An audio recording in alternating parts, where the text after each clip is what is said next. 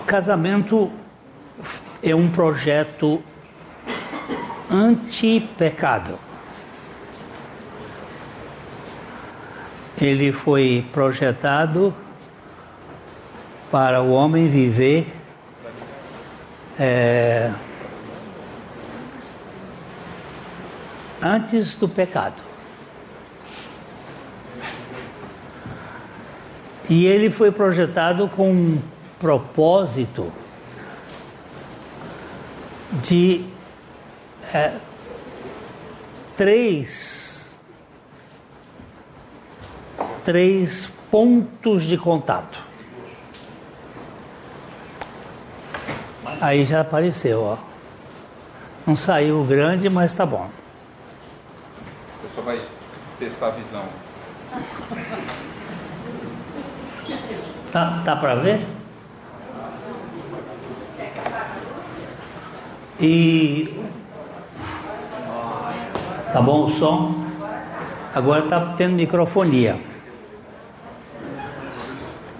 Mas o, o casamento ele não é um, uma realidade fácil depois do pecado, porque ele foi feito para funcionar com duas pessoas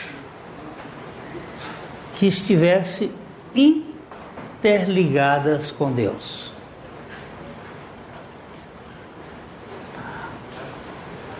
Adão é um ser coletivo. Apesar da individualidade inicial, ele é um ser coletivo. É, nós vamos usar aqui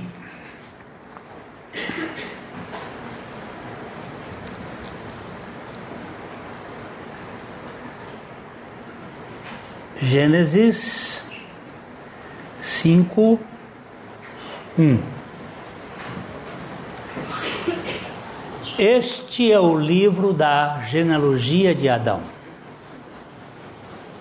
No dia em que Deus criou o homem à semelhança de Deus o fez.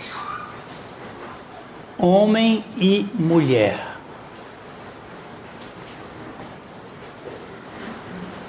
Homem e mulher os criou e os abençoou e lhes chamou pelo nome de Adão, no dia em que foram criados. Este nome Adão que está aqui no hebraico, ele é o homem humanidade, é o homem coletivo. Não é um homem simplesmente o macho e a fêmea, mas é o homem coletivo. É, você repara aqui que nesse dia que Deus formou o homem, a palavra aqui é zacar.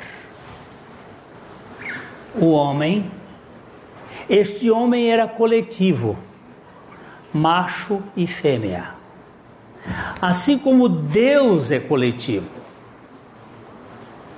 O Deus da Bíblia é um Deus coletivo. Olha aqui aparece.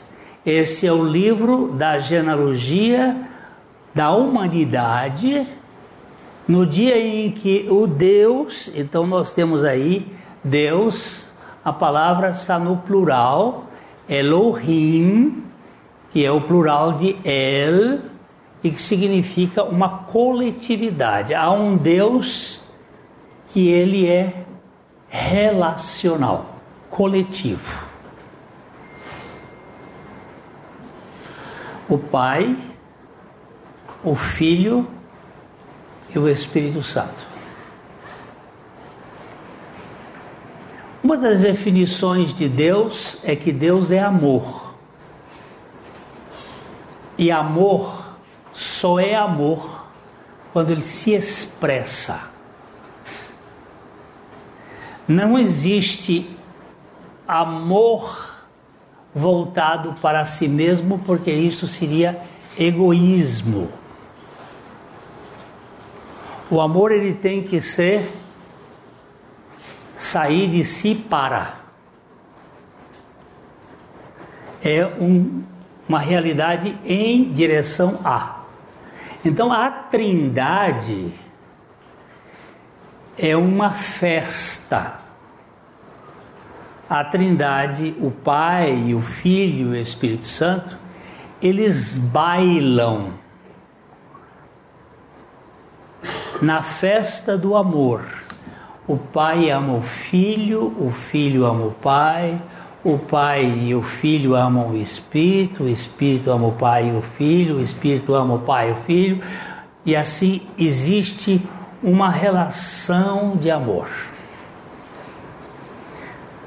Quando Deus criou o homem coletivo, macho e fêmea, na sua separação, ele criou este ser para ser um ser relacional e viver neste nesta festa. Era o homem, a mulher e Deus. Um triângulo. Mas veio a serpente. Ela começa no Apocalipse, é chamada de serpente perdão, no Gênesis é chamada de serpente, no Apocalipse é chamado de dragão. Porque de serpente para dragão ela cresceu. E ela cresceu comendo pó. Pó é gente. Porque nós fomos feitos do pó da terra. E a serpente se tornou mais poderosa no final do que é no começo, porque ela se alimenta de nossas emoções ela se alimenta das nossas angústias, dos nossos medos, de nossas ansiedades, de nossa culpa, de nossa vergonha e ela vai se alimentando. Vocês conhecem o filme é, Demônios, não, é Monstros e Companhia, né? Acho que é isso. S.A. Vocês conhecem esse filme aqui? Alguém conhece? Os que conhecem, levantem a mão, por favor. Olha alguns. Os que não conhecem, alguém não conhece, nunca ouviu esse filme? Alguém pode dizer o que, que é o, os monstros e, e companhia, o SA? O que, que é? É um, é um filme da, da Disney, né? Um desenho. É um, um...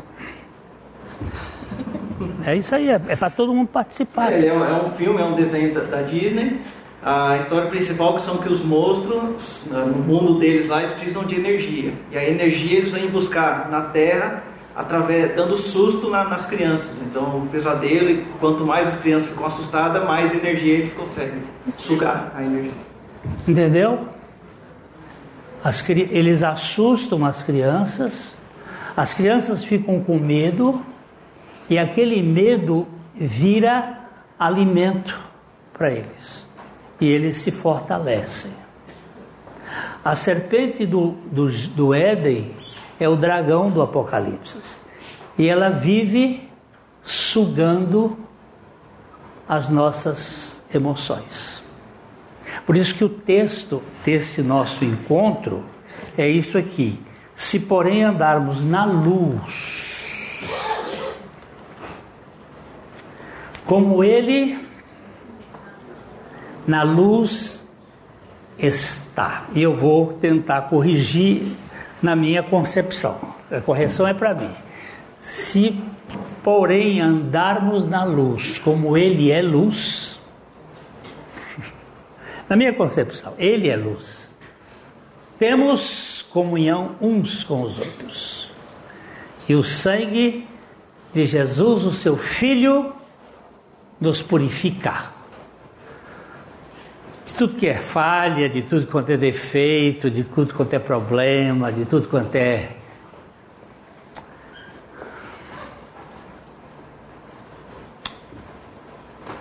Eu estou me casando com a Carmen Eu disse eu estou me casando porque ninguém diz eu casei. O casamento você não pode usar no passado. Porque o casamento é como uma vida. Você não pode dizer eu vivi. Se você disser eu vivi, eu vou sair correndo. Porque eu estou diante de um fantasma. Então, é, eu estou casando.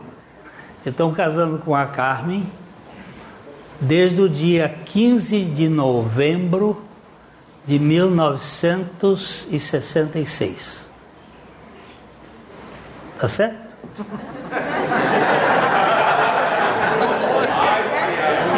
Esse foi o dia, esse foi o dia do nosso retorno de namoro.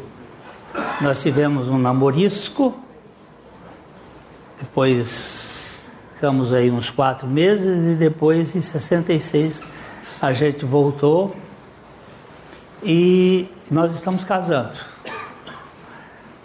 De papel passado foi 23 de setembro de 72. Mas nós estamos nos casando. E, gente, de lá para cá, já passou muita coisa.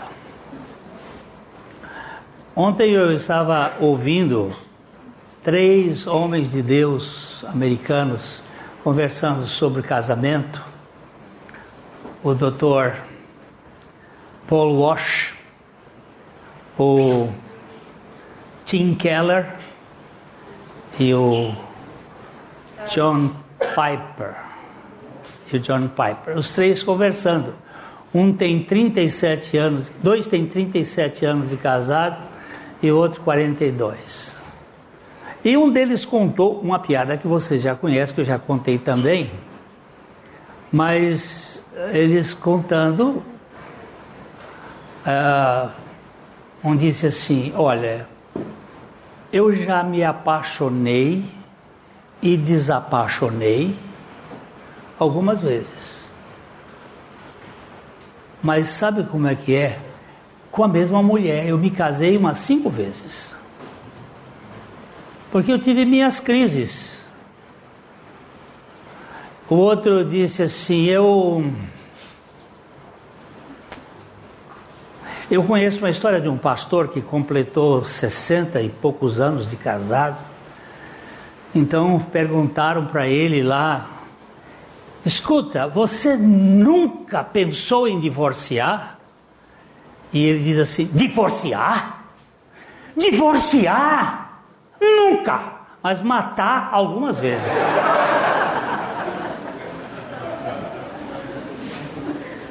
Então, nós temos tido crises, e algumas crises mais sérias, e outras menos.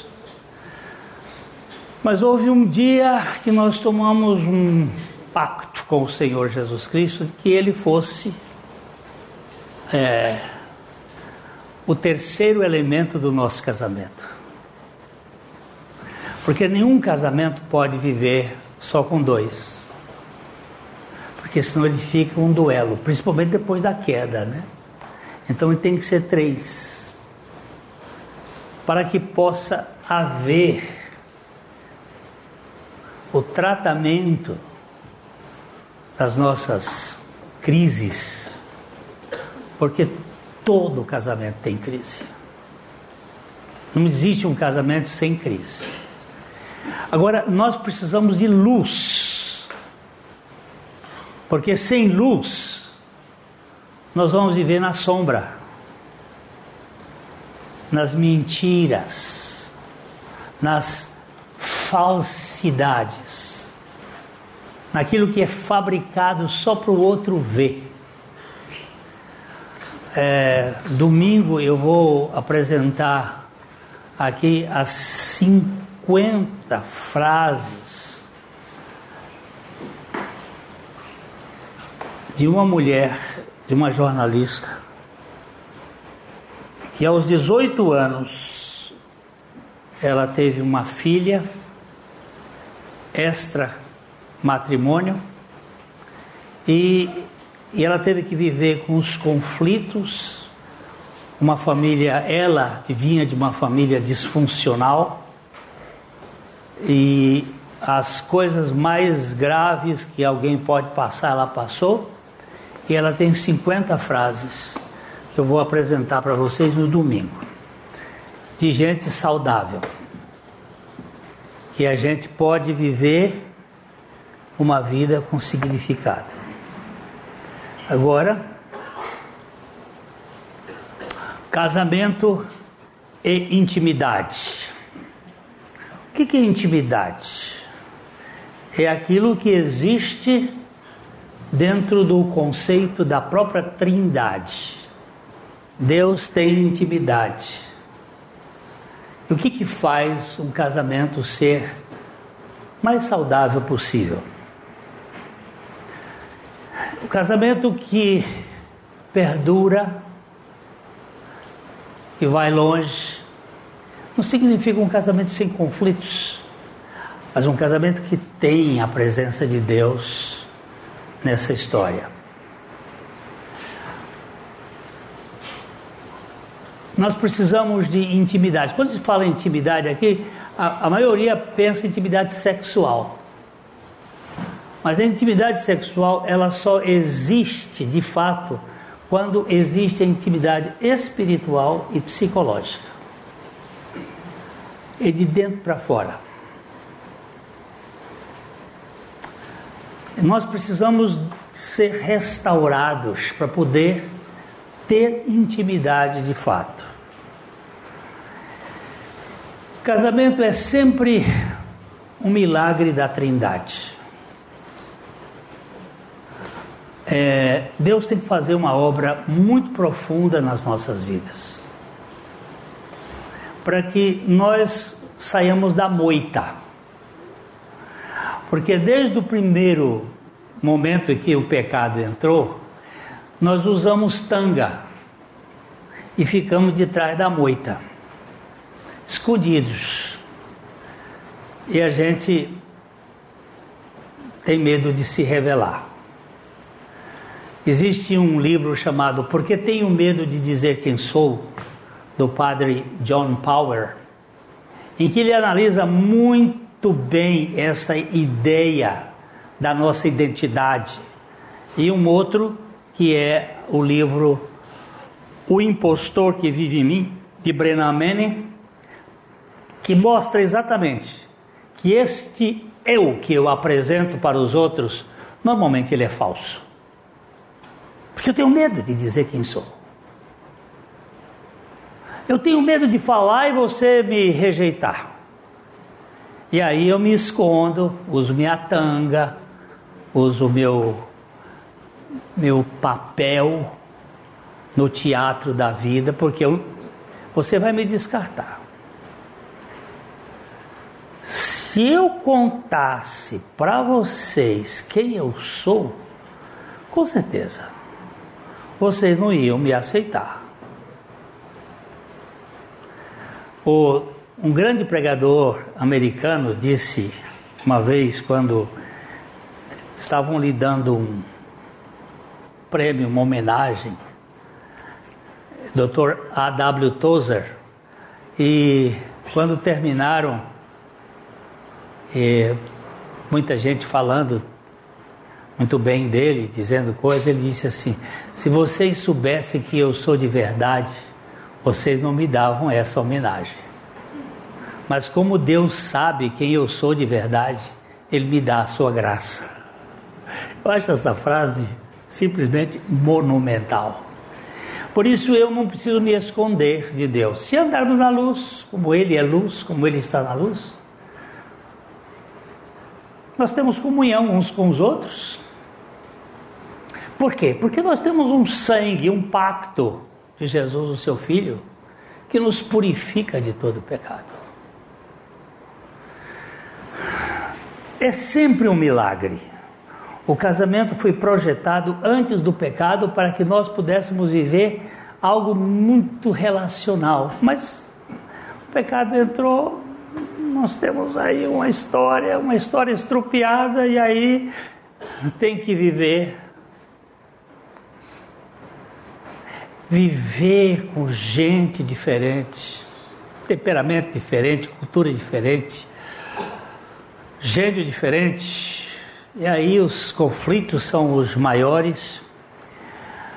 É por isso um acordo e não há possibilidade de duas pessoas andarem juntas se não houver entre elas um acordo. Nós precisamos ter acordo. O que é acordo? Acordo é reunir conforme uma agenda comum. Nós precisamos ter uma agenda comum, senão não funciona. Para que isso se concretize é preciso o quê? E eu vou agora falar aqui de coisas básicas. Por isso, o homem deixa pai e mãe, se une à sua mulher e os dois se tornam um só. Essa é a versão, nova versão transformadora de Gênesis 2,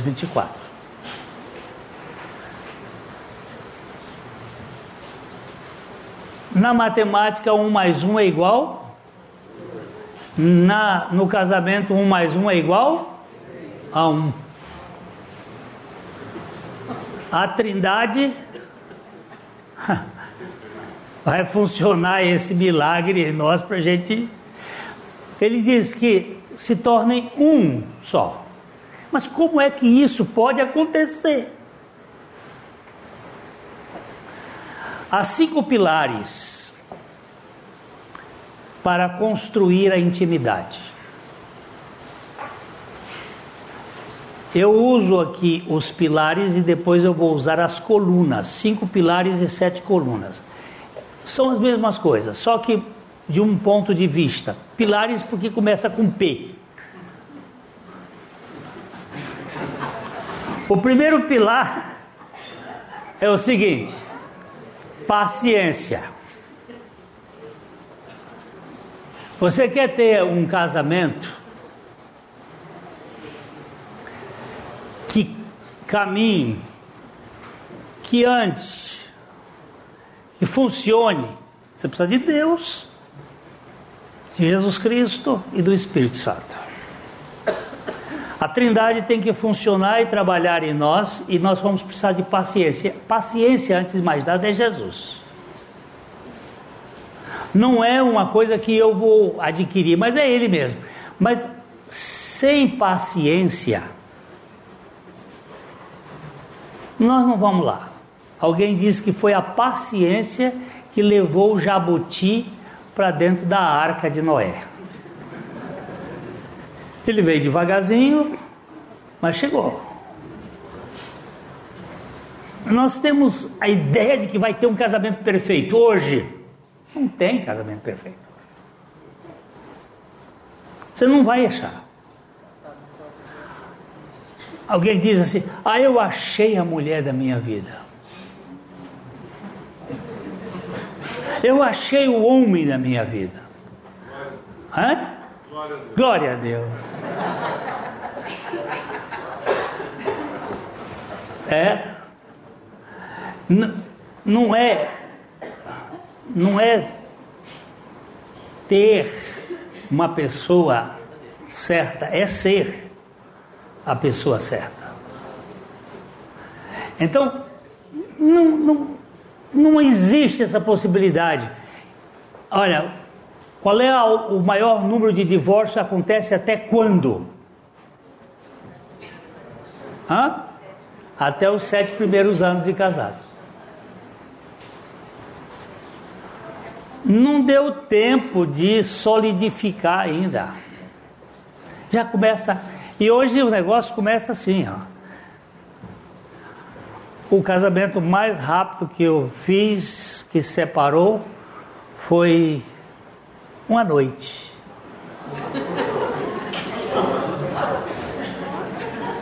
Eu fiz o casamento, fui com minha esposa, fiz o casamento do casal aqui, em Irerê. No sábado, no domingo ele chegou na igreja e disse assim: Pastor, não deu.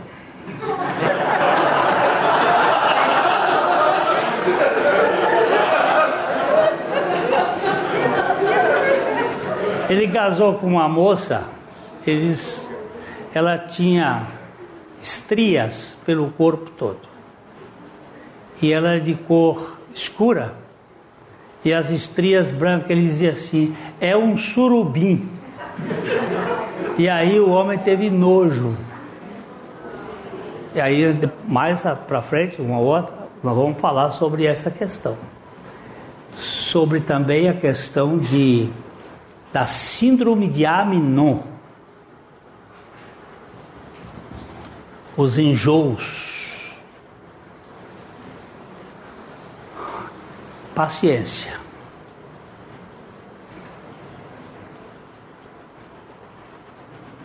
Paciência. Segunda coisa, perdão. Esta é a palavra mais mais significativa de um relacionamento. Perdão. Ainda há pouco eu estava pedindo perdão à minha esposa por ter ofendido. Quantas vezes você vai pedir perdão? Quantas forem necessárias. Os discípulos de Jesus ficaram perguntando: olha, os rabinos diziam que é até três vezes o perdão. Jesus, sete vezes está bom? Ele disse: Não, meu filho, 70 vezes 7 é o dia. A cada três minutos você tem que dar perdão pela mesma falta. Isso significa que os, as toxinas não têm tempo de começar a fermentar. Perdão é sine qua non. Ou você perdoa, ou você apodrece. Um dia lá na igreja, alguns anos atrás, estava fazendo um casamento. E terminou o casamento, um casal estava sentado assim, a três bancos. Ele veio na frente e disse: Pastor, o senhor hoje fez dois casamentos. Como assim? Você fez o dos noivos e o nosso. Ele diz: O que, que você quer dizer com isso? Ele diz: Nós estamos casados de papel passado há 34 anos. Mas há 17 anos que nós estamos separados na mesma casa. Nós dormimos em quartos diferentes, porque nós temos um patrimônio considerável e a gente não quer dividir o patrimônio para não haver maior briga. Quer ver? Mas eu e minha mulher já não vivemos conjugalmente há 17 anos. Mas hoje, quando o senhor estava falando ali sobre perdão, eu virei-me para ela e disse: você seria capaz de me perdoar por tudo que eu já tenho feito para você? E ela virou para mim e disse: Você poderia me perdoar por tudo? E pastor, nós nos perdoamos ali no banco e não vamos nem para a festa. Nós vamos, nós vamos direto para o motel aqui. Eu disse: Vão abençoados por Deus. Porque 17 anos de jejum ninguém merece. Você imagina a estupidez da falta de perdão.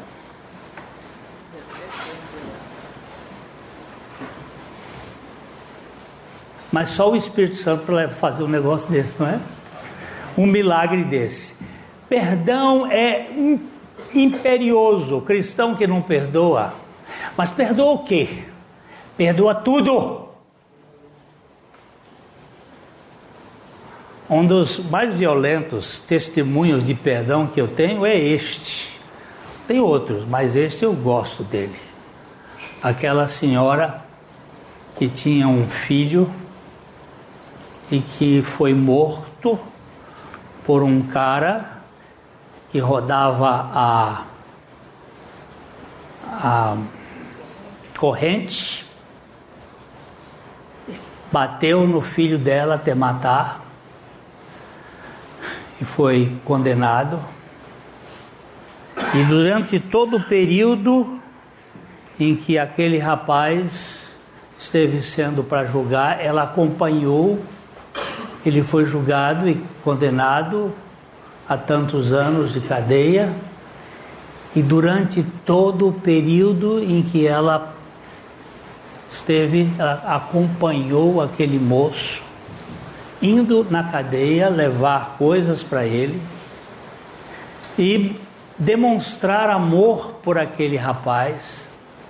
E quando ele teve liberdade condicional, ela foi, trouxe-o para casa e o amparou.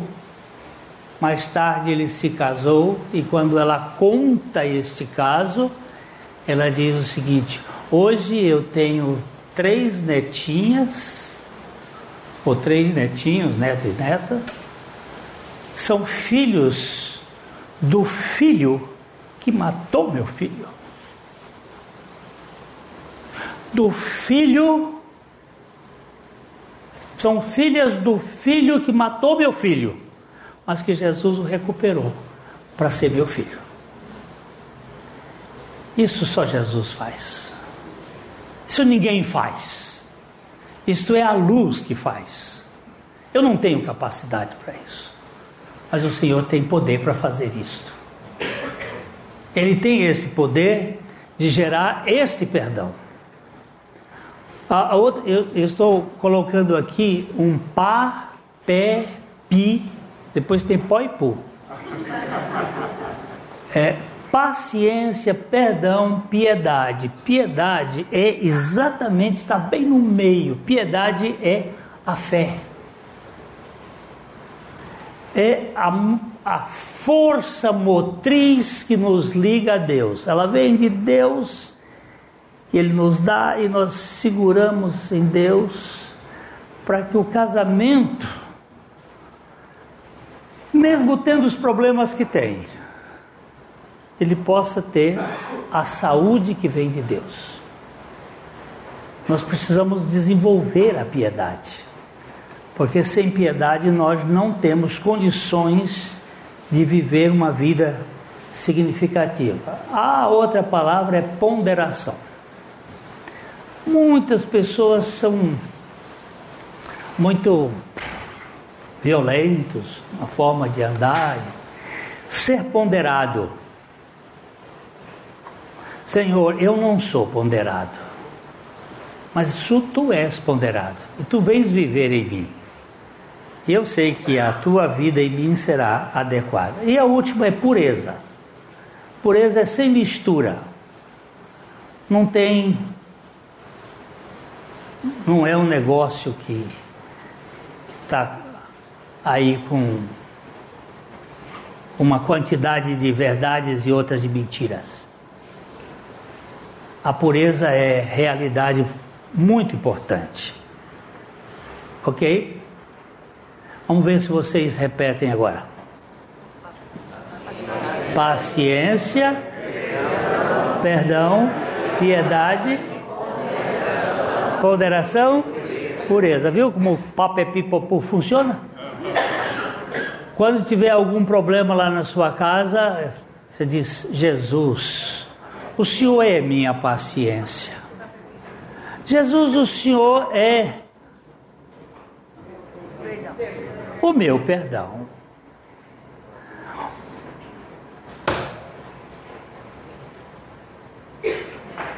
E agora?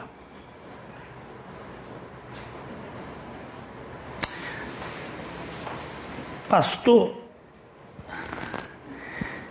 estou 30 anos casado. Mas desde o segundo mês eu traí a minha mulher.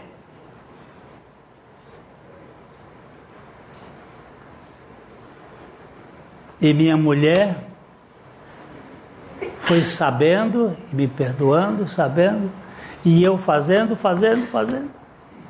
E agora minha mulher não me quer mais.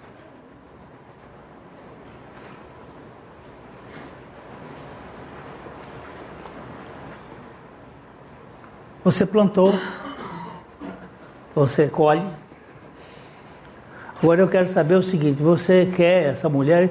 É a coisa que eu mais quero, minha paixão.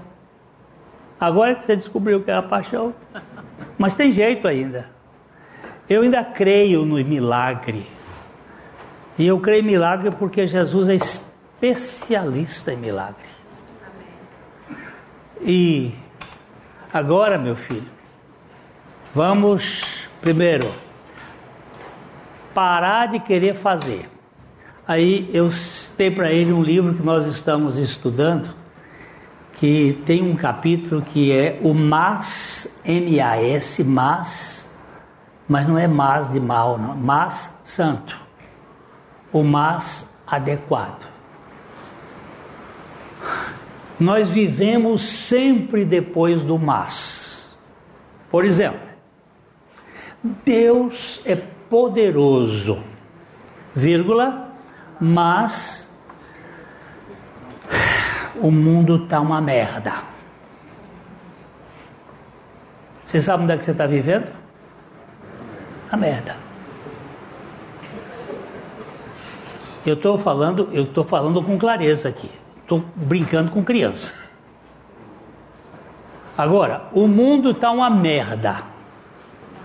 Mas Deus é poderoso. Onde é que você está vivendo? No Deus é poderoso. Isto vai refletir aqui quando nós estivermos falando sobre os problemas das línguas críticas, reclamadoras, murmurentas. Eles não acreditam que Deus possa mudar as circunstâncias. Deus é soberano, mas eu estou, estou na draga. Vai continuar na draga. Eu estou na draga, mas Deus é soberano e pode me tirar disto. Muda tudo. Eu falei isso para aquele, aquela pessoa e ele disse assim: Eu nunca tinha imaginado isso. Por aqui está a sua vitória não é olhar para o seu passado cheio de problemas, é olhar para o seu futuro, onde o Deus que pode fazer é capaz de mudar toda essa história.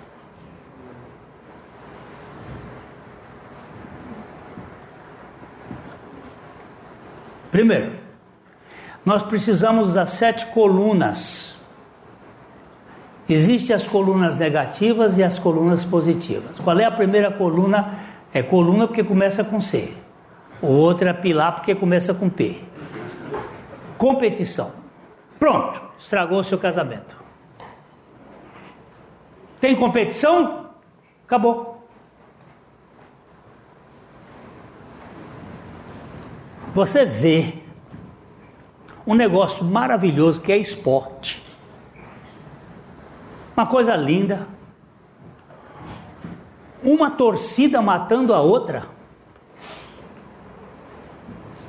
Pegando de pau um com o outro. Mod que havia um, um homem limitado na minha terra, mas muito inteligente nesse ponto. Ele dizia assim, ele era meio, a gente chamava de broco. Senhor Broco era o nome dele. Aí ele dizia assim: eu não entendo. Como é que pode? 22 homens correndo no campo com a bola. Fica correndo o tempo todo e brigando um com o outro. Por que, que não dá uma bola para cada um e acabar com essa briga? Olha que sabedoria. Mas o problema da competição, ela gera, olha, de desavença. Mas o que, que nós precisamos no casamento? É uma ação cooperada. Hoje eu ia tendo um desastre bem sério vindo para cá. Porque eu estava olhando para um lado, o carro da frente saiu e eu acelerei e a minha mulher preia! Chama-se cooperação.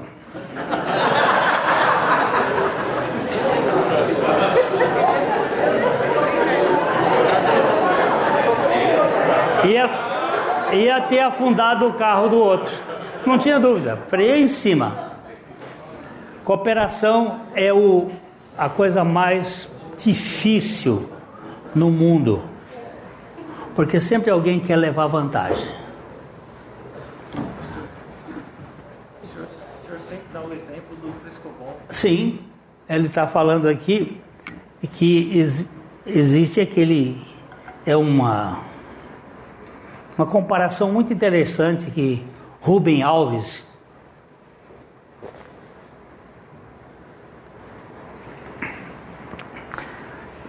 Rubem Alves era um teólogo e psicólogo e escritor bem famoso. Ele diz que o casamento poderia ser comparado a um jogo de tênis ou um jogo de frescobol. O jogo de tênis, ah, pá, eu quero jogar a bola mais difícil para o meu adversário não pegar, para que eu faça ponto, para que eu vença, para que eu ganhe o troféu. O jogo de frescobol, eu jogo a melhor bola para o meu parceiro, porque no, no, no jogo de frescobol não é adversário. É um jogo lúdico. Ele pega, eu pego, pega para brincar. Eu já vi no Rio de Janeiro, quando eu morava lá, na praia de Copacabana, ficarem 15 minutos sem que a bola caísse no chão.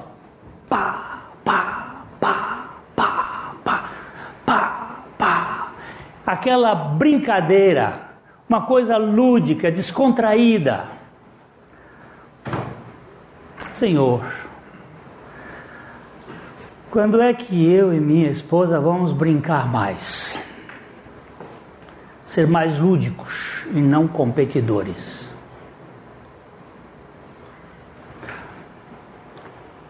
Segunda coisa, comparação. Ah, mas Fulano é diferente de você. Compara um marido do outro, da vizinha do outro lá, compara com a mulher do outro. Comparar é gerar problema. Hã? A comida da mãe. A comida da mãe.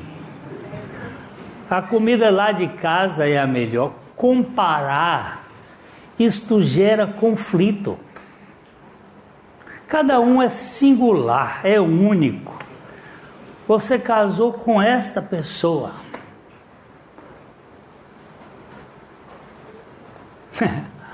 Hoje eu, eu fui mexer com esses iPad lá com Gilberto, estava mostrando um, um casamento, o rapaz, as moças todas bonitas, as meninas, e a noiva gordinha, bem forte, bem diferente das outras bonitas. Assim, diz quando, quando você é, não escolhe a pessoa certa.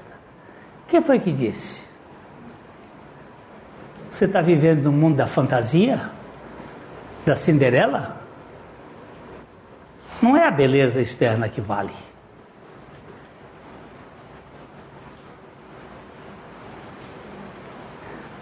A beleza externa envelhece. Com o passar do tempo, eu estava vendo, até, até, bonitinha, não tá? A, a, aquela moça do, do tiozinho da Suquita. Ela está até bonita.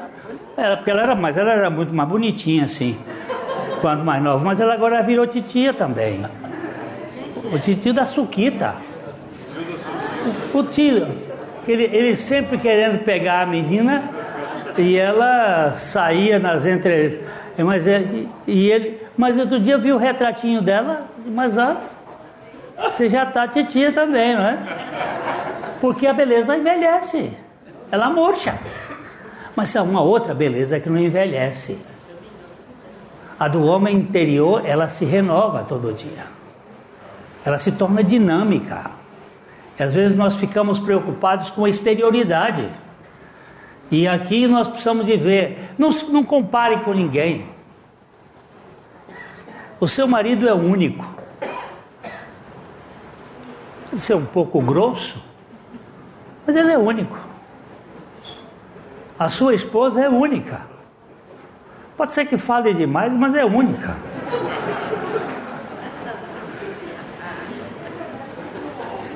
é, a crítica. Você sabe que a crítica não gera intimidade. Hein?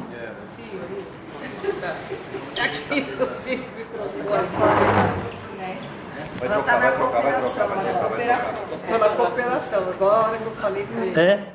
Eu, eu, não, Não critica não. não critica não, eu não, sei o que está acontecendo. Aqui é o fio aí embaixo. Isso, tá por... Meio curto isso aí. Vê se vai.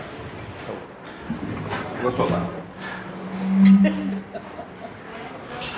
É. Onde é que eu estava? Crítica.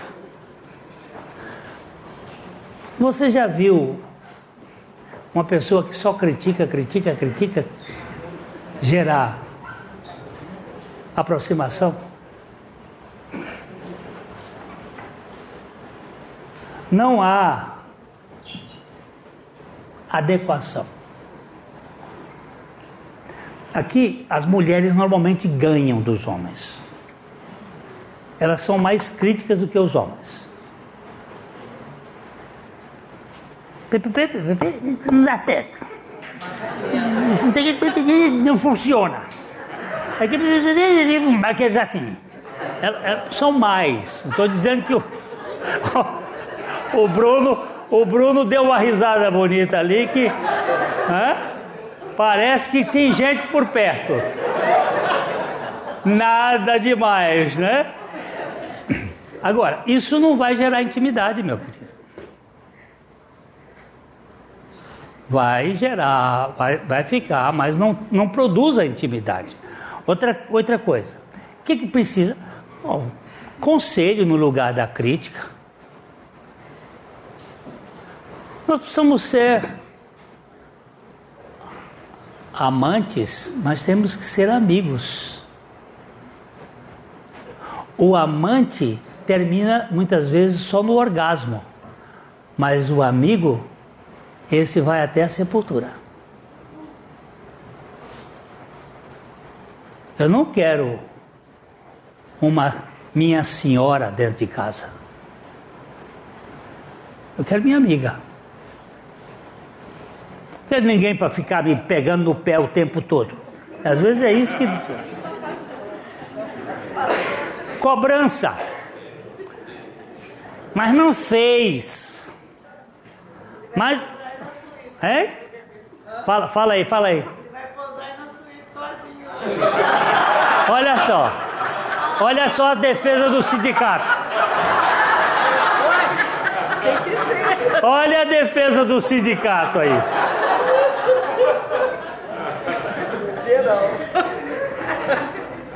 Não tem problema, mas o perdão está lá em cima.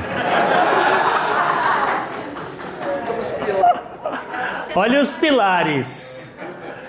E nós precisamos entender que não existe possibilidade de não viver sem defeito. Mas essas cobranças, cobra, cobra, cobra. Eu acho que é coisa de cobra mesmo. né? A cobrança o tempo todo. Nós precisamos criar o, o, o lado positivo e a compreensão. Conspiração. Existe um, uma doença que gera uma espécie de. Uh, as famílias têm culturas adoecidas elas vêm para o casamento e aí começam a conspirar uma espécie de é, nós que vão sendo dados uns dos outros. Nós precisamos de comunicação. De ser transparente. Você sabe qual é o problema número um de um casamento?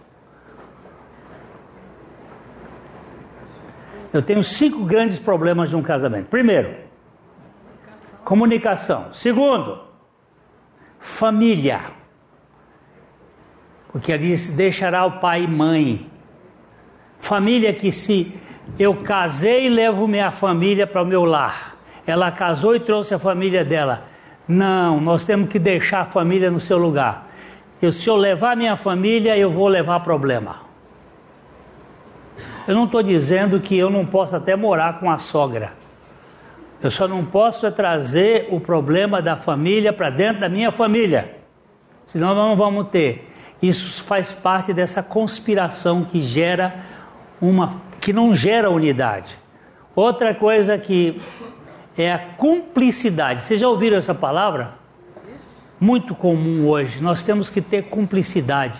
Cumplicidade é coisa de criminoso.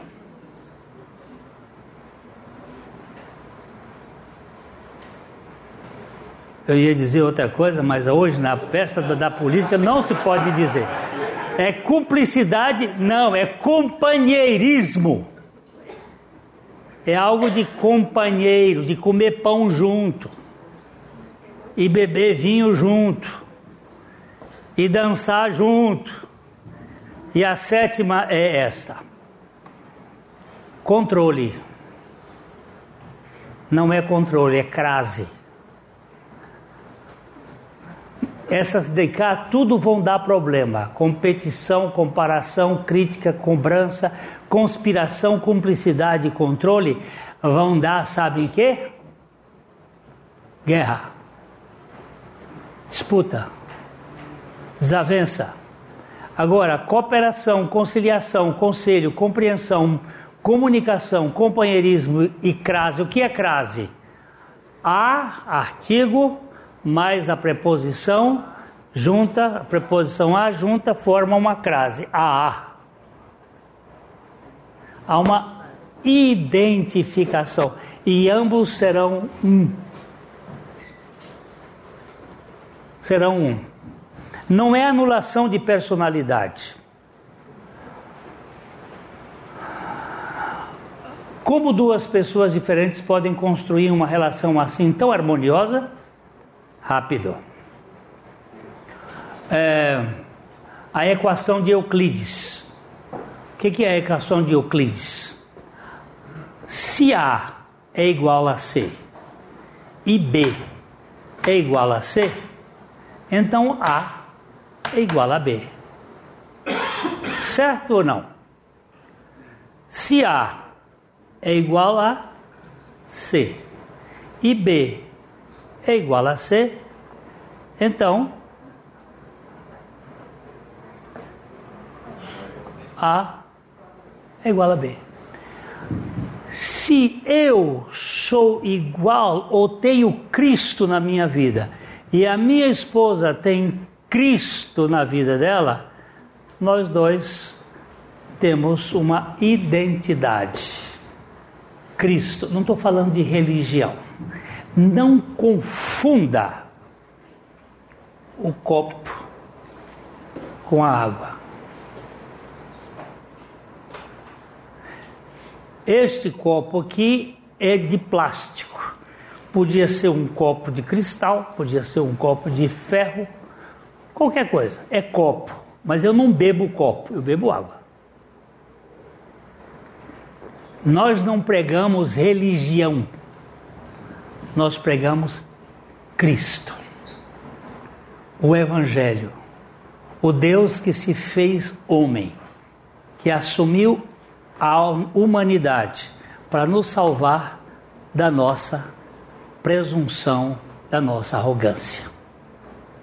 Aqui, esta equação de Euclides gera uma coisa muito preciosa. Se duas quantidades são iguais a uma terceira, então serão iguais entre si.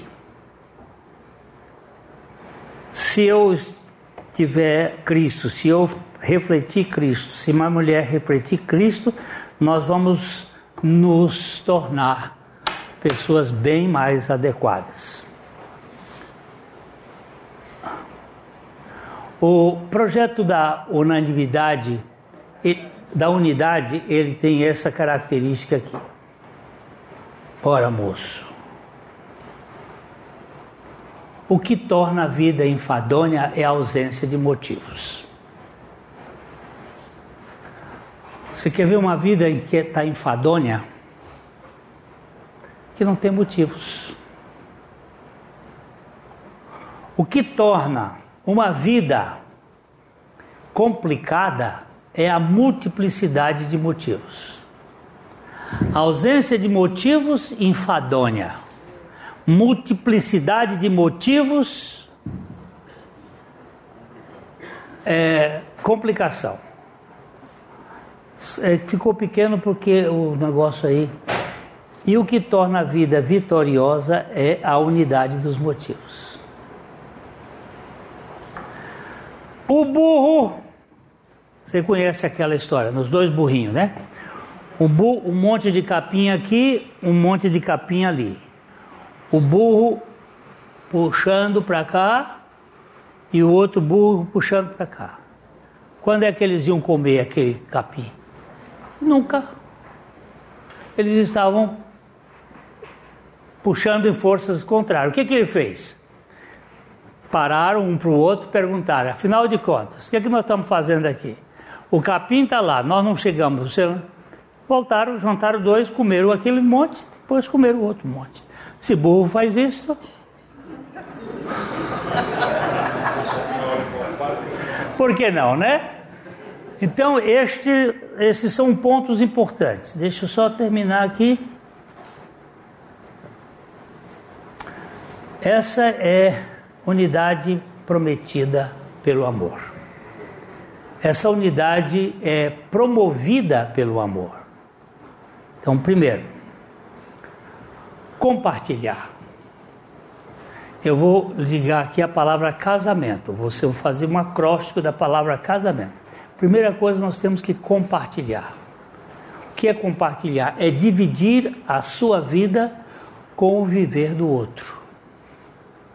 Tem uma historinha bem interessante que ela conta o seguinte: que o rapaz chegou para o pai e disse: Pai, eu não aguento mais viver com minha mulher. Não aguento, minha mulher está um problema e eu quero eu quero matá-la. Eu quero sair desse casamento. O pai disse: "Tá bom, nós vamos fazer um plano. Seguinte, tá vendo aqui esse o Eli pegou um, um vidro, tá vendo aqui esse esse pozinho? Você vai colocar esse pozinho na comida dela.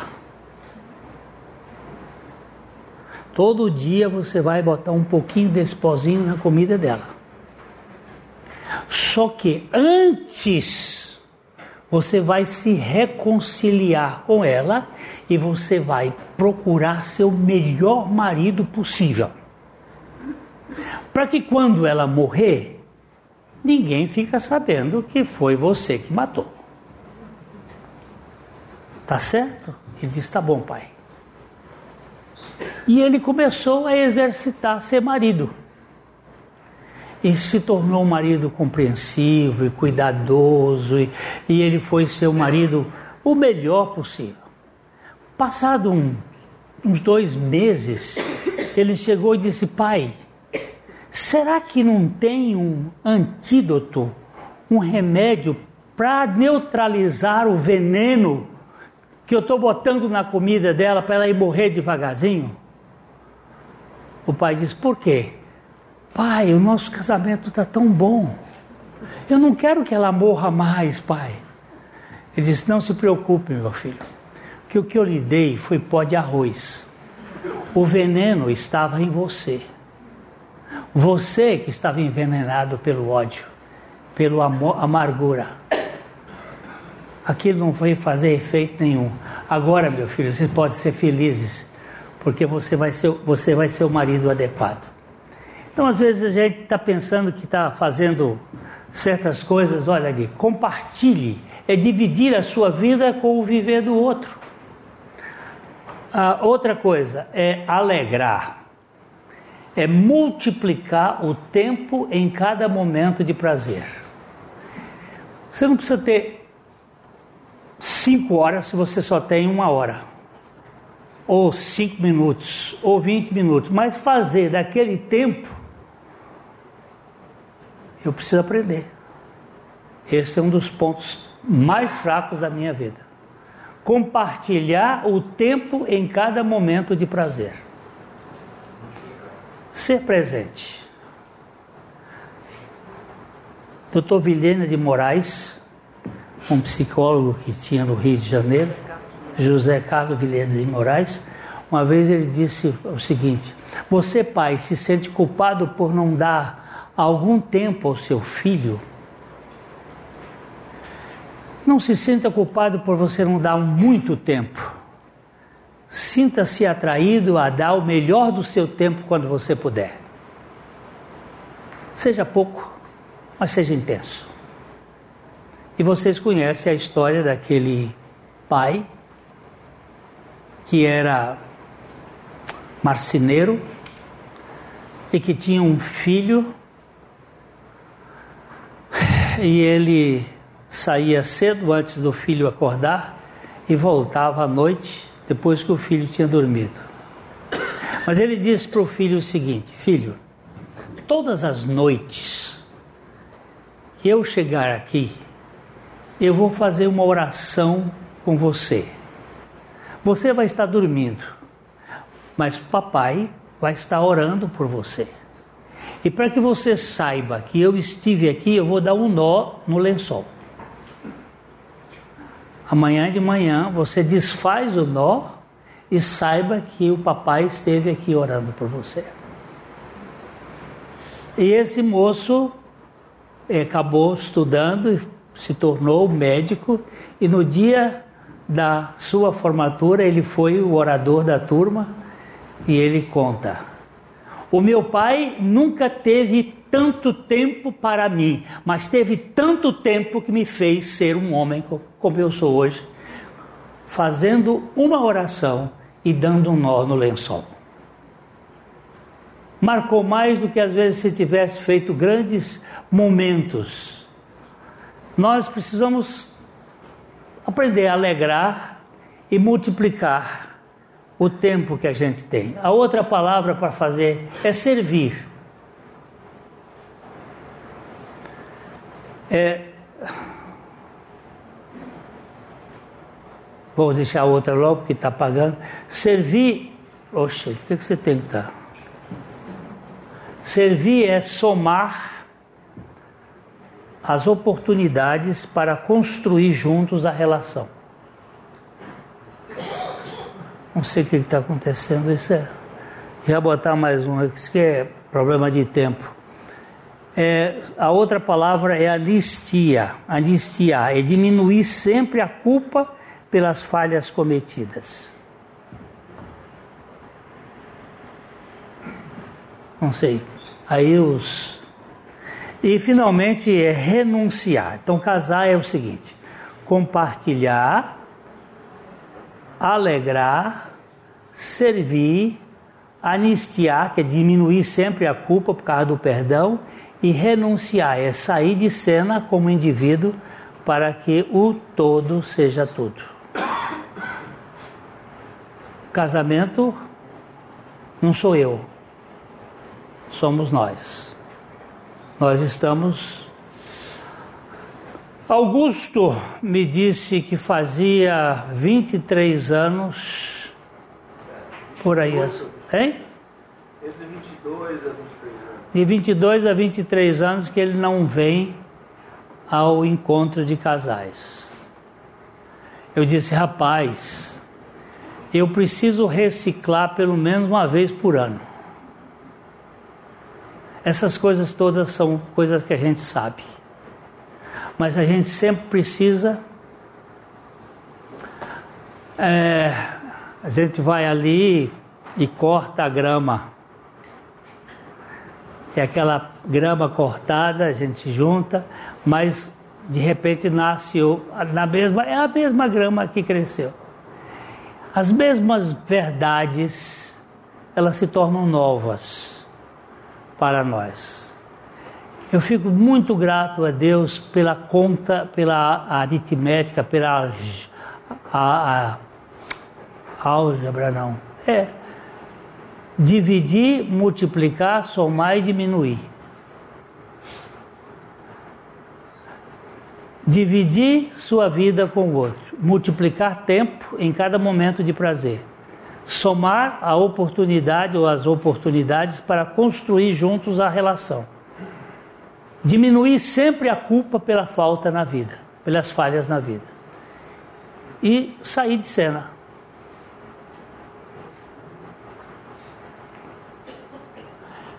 No livro de Cantares de Salomão, existem três textos assim que dizem assim: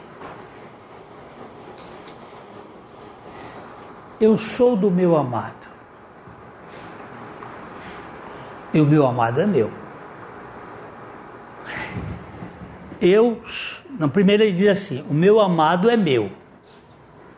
O meu amado é meu.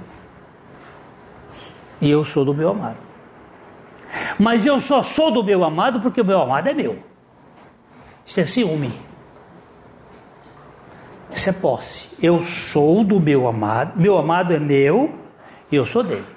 Depois ela evolui um pouquinho e diz assim: Eu sou do meu amado, mas meu amado é meu ela evolui se dando, mas depois ela diz assim: Mas eu dou, mas eu seguro no cabresto.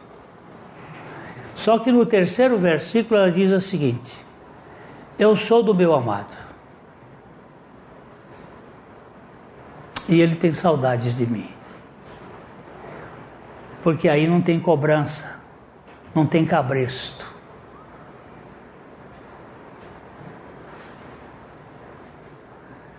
Dá vontade para voltar para casa. Termino com essa história que já contei mil vezes, mas vou contar mil e uma.